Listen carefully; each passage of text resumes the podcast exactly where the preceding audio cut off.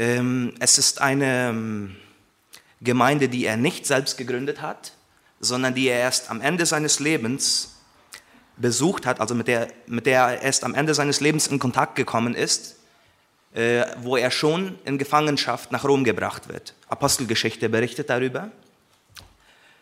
Und eine, eine der besonderen Eigenschaften dieser Gemeinde ist es, dass es in der Gemeinde viele hoch angesehene Juden gab, für denen das Gesetz eine ganz besondere Bedeutung hatte. Äh, zur Arbeit des Paulus hat es immer wieder Juden gegeben, die überall rundreisten, die Briefe schrieben, so wie Paulus auch, an die verschiedenen Gemeinden und einfach mit dem Ziel, Ärger zu machen. Überall berichteten sie, also machten sie Paulus schwarz und berichteten von ihm, dass er mit seinem Evangelium, mit seiner Christusbotschaft gegen das Gesetz predigt und auch, dass er selber ein Übertreter dieses Gesetzes war. Und ähm, nun, in diesem Text, meldet sich Paulus per Brief zu Wort, um einmal gründlich aufzuklären, was das Gesetz nun wirklich nach seinem Evangelium bedeutet. Ich lese den Text, Römer 7. Eigentlich müssten wir die ersten acht Kapitel lesen, jetzt bevor wir die Predigt hören, aber wir lesen jetzt nur einen Teil. Es sagt da so, denn wir wissen, dass das Gesetz geistlich ist, ich aber bin fleischlich unter die Sünde verkauft, denn ich weiß nicht, was ich tue. Denn ich tue nicht, was ich will, sondern was ich hasse. Das tue ich. Wenn ich aber das tue, was ich nicht, tu, nicht will, so gebe ich zu, dass das Gesetz gut ist. So tue nun nicht ich es, sondern die Sünde, die in mir wohnt. Denn ich, denn ich weiß, dass in mir, das heißt in meinem Fleisch, nichts Gutes wohnt. Wollen habe ich wohl, aber das Gute vollbringen kann ich nicht. Denn das Gute, das ich tun will, das tue ich nicht, sondern das Böse, das ich nicht tun will, das tue ich. Wenn ich aber tue, was ich nicht will, so tue nicht ich es, sondern die Sünde, die in mir wohnt. So finde ich nun das Gesetz, das in mir, der ich das Gute tun will, das Böse anhängt, denn ich habe Lust an Gottes Gesetz nach dem inwendigen Menschen. Ich sehe aber ein anderes Gesetz in meinen Gliedern, das widerstreitet dem Gesetz in meinem Gemüt und hält mich gefangen im Gesetz der Sünde das in meinen Gliedern ist. Ich elender Mensch, wer wird mich erlösen von diesem todverfallenen Leibe? Dank sei Gott durch Jesus Christus, unserem Herrn. So diene ich nun mit dem Gemüt dem Gesetz Gottes, aber mit dem Fleisch dem Gesetz der Sünde. Also der heutige Text, der bringt uns in eine ganz schwierige Problematik. Ähm, er zeigt uns einmal zuerst, wer wir als Menschen wirklich sind. Dieser Text, der berichtet von einer Krankheit, einer tödlichen, verborgenen Krankheit, die wir alle in uns tragen. Es wird in der Geschichte der Menschheit immer wieder von, es gibt immer wieder Berichte über Krankheiten und Pest, die sich, die ein ganzes Volk ausgerottet haben. Solche Geschichten gibt es immer wieder, schon in der Bibel auch. Und äh, die Sünde ist wie eine dieser Krankheiten, die sich von einer Menschen auf seine ganze Nachkommenschaft über, übertragen hat. Von einer Generation zur anderen wird diese Krankheit, die Sünde, übertragen. Alle Menschen ohne Ausnahme sind infiziert von diesem teuflischen Virus, der oft langsam, aber sicher zu Tode führt. Diese Krankheit, die hat ganz schwere Folgen. Also viele von uns haben, können erzählen über Kriege. Millionen von Menschen kommen um im, im, im Kriegen. Man muss sich nur einmal die Nachrichten anzusehen. Man hört von zerstörten Familien, man hört von zerstörten Ehen und ähm, Kinder, die misshandelt werden. Und auch auf den Straßen muss man schon nur sehen. Man sieht, wie Leute sich, es kommt so manches Mal vor, dass Leute sich untereinander anschreien, dass Unfriede herrscht auf den Straßen. Und nicht nur das, jeder könnte aus seinem eigenen Leben viele Situationen erzählen äh, und in das seiner eigenen Familie. Wenn er einmal ehrlich mit sich selbst ist und hineinschaut, dann sieht er, dass es auch in seinem Leben, in seiner Familie, diese schwarzen Flecken überall gibt. Dieser tödliche Krebs, die Sünde, also in seinem Leben. Und das sieht man auch schon, die Folgen dieser tödlichen Krankheit, der Sünde, sieht man schon von klein auf bei Kleinkindern. Wenn äh, es Kinder, die schreien und toben vor Wut, wenn die Mama vielleicht ein Glas wegnimmt, das ist, womit das Kind spielen wollte, um es zu schützen, dann man, sieht man dieses Toben und Schreien.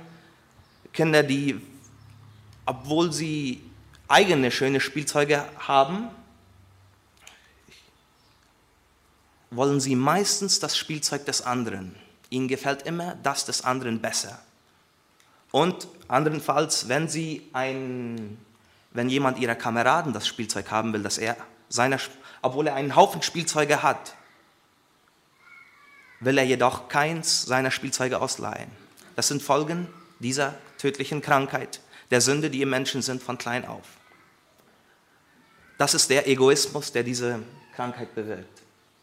Jedoch hat Gott, also obwohl jeder diesen Trieb hat zu sündigen, bei einigen sieht man diese Folgen öffentlich, bei anderen geschehen sie im Verborgenen. Jedoch hat Gott ein Gerät erfunden, das diese Krankheit ans Licht bringt. Und ähm, das Gesetz, von dem wir in diesem Text sprechen, es hat, so wie auch das Gesetz eines Landes, zwei Funktionen, mindestens zwei Funktionen. Einmal dient es für gesunde Grenzen, bietet es gesunde Grenzen, in denen sich äh, Menschen bewegen können, um ein gesundes und sicheres Zusammenleben zu führen. Und zweitens ist das Gesetz ein Maßstab, an dem gemessen wird, ob jemand Recht oder Unrecht tut. Ohne ein Gesetz ist es unmöglich, Gericht zu halten, denn nur durchs Gesetz erst das Gesetz erst bringt das Fehlverhalten der Übeltäter ans Licht.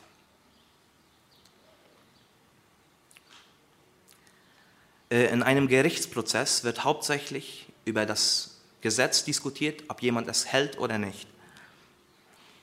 Wenn also der Mensch, der Gott nicht sucht, der treibt unbremslich in seinen Sinnen umher. Er lässt sich treiben von seinem sündigen Verhalten. Wenn jedoch jemand sich entscheidet, Gott ähm, zu erkennen, mit ihm zu leben, dann gibt es erneut Probleme.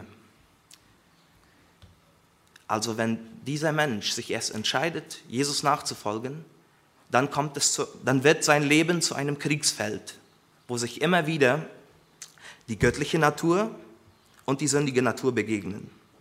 Dieser Mensch, er erkennt in Wirklichkeit, wie gut das Gesetz ist, wie gut meinend die Anweisungen Gottes für sein Leben sind. Und er wünscht, wünscht sich eigentlich nichts lieber zu machen, als diesem Gesetz zu gehorchen, das Leben zu genießen und sicher in Gottes Herrlichkeit anzukommen.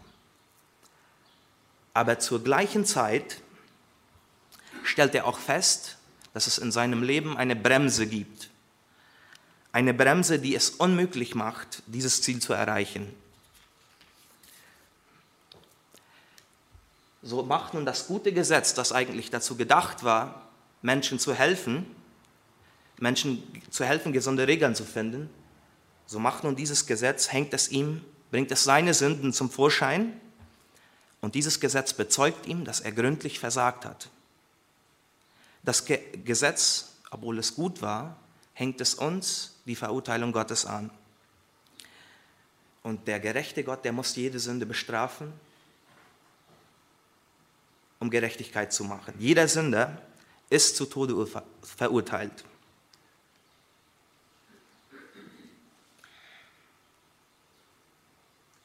Wir alle, du und ich, wir haben es verdient zu sterben wegen unserer Sünden.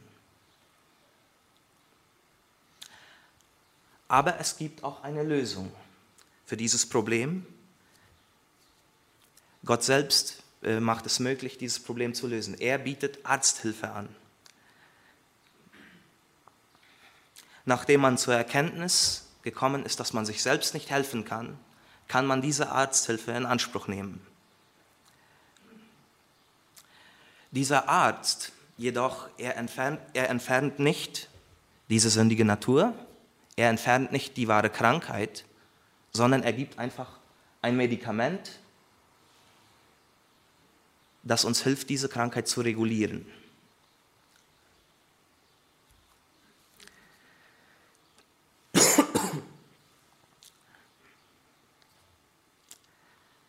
Und der, der, Patient, der dieses Medikament dann erhält, der muss dann entscheiden, ob er das, sich entscheidet, das, das Medikament regelmäßig zu nehmen oder ob nicht. Das wird dann entscheiden, ob, wie sich die Krankheit weiter auswirkt. Nimmt er das Medikament regelmäßig, kann die Krankheit reguliert werden. Jedoch, wenn er die regelmäßige Einnahme dieses Medikaments vernachlässigt, dann wird die Krankheit in seinem Leben vorherrschen.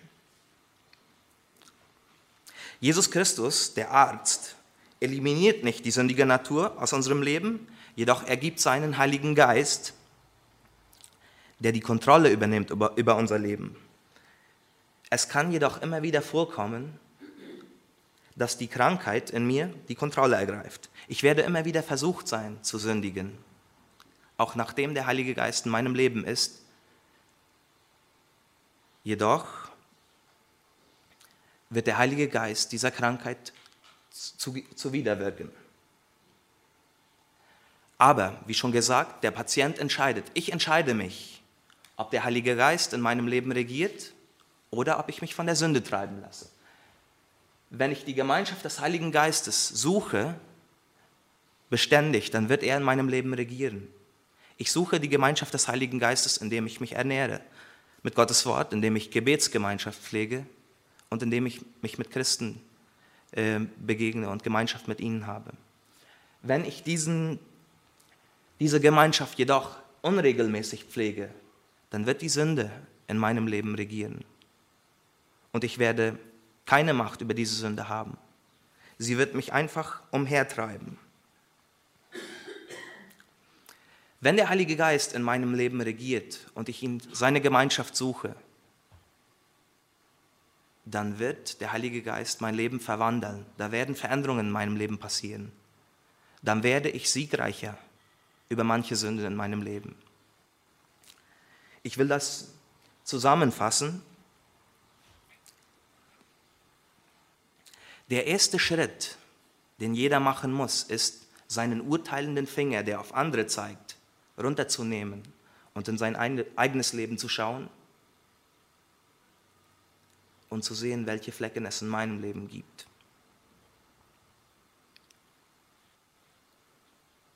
Ich muss ein Ja sagen, dass ich auch mit dieser Krankheit verseucht bin. Zweiter Schritt, ich muss Vergebung annehmen. Jesus Christus bietet Vergebung an, ich muss sie annehmen. Wer Jesus Christus in seinem Leben angenommen hat, der ist freigesprochen der ist gerecht gesprochen. Seine Sünden wurden schon bezahlt.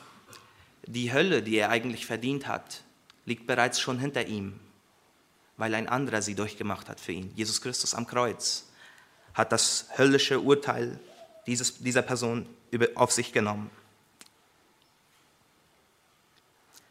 Und wenn er jetzt weiß, dass die Hölle hinter ihm liegt, die Strafe, dann kann er mit Zuversicht in die Zukunft laufen, denn er weiß, vor ihm liegt schon nur noch Herrlichkeit.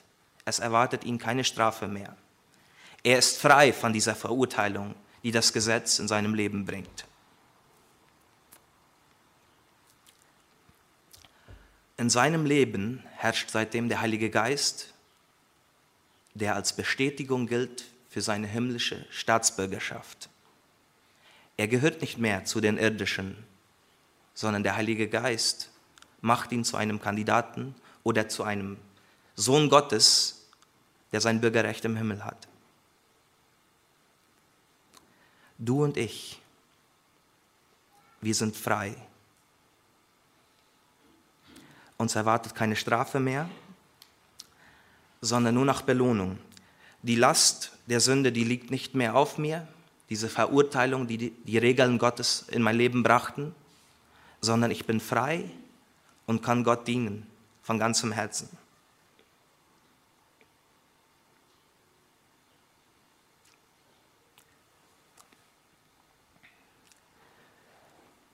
Wenn, es, wenn der Heilige Geist in unser Leben kommt, dann gibt es irgendeine Veränderung, dann gibt es irgendeine Verwandlung in meinem Leben und diese Verwandlung, die dehnt sich irgendwie auch auf unsere Mitmenschen aus. Der Heilige Geist, er zeigt uns, er zeigt uns, wo wir, wie wir wandeln sollen. Er zeigt uns, wo, Freund, wo Personen vielleicht ein freundliches Wort brauchen. Er zeigt uns, wo vielleicht jemand eine ermutigende Karte braucht. Er zeigt uns spezifisch Personen, für die wir beten sollten. Das ist sein Wirken in unserem Leben. Und viele, wo der Heilige Geist in unserem Leben regiert, geschehen viele kleine Liebeszeichen. Diese Liebeszeichen können wir nur dann vollbringen, wenn wir die wahre Freiheit haben, die der Heilige Geist schafft.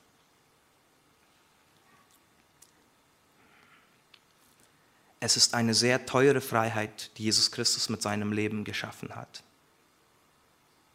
Wir entscheiden uns, ob wir in dieser Freiheit leben. Ich möchte ein Gebet sprechen.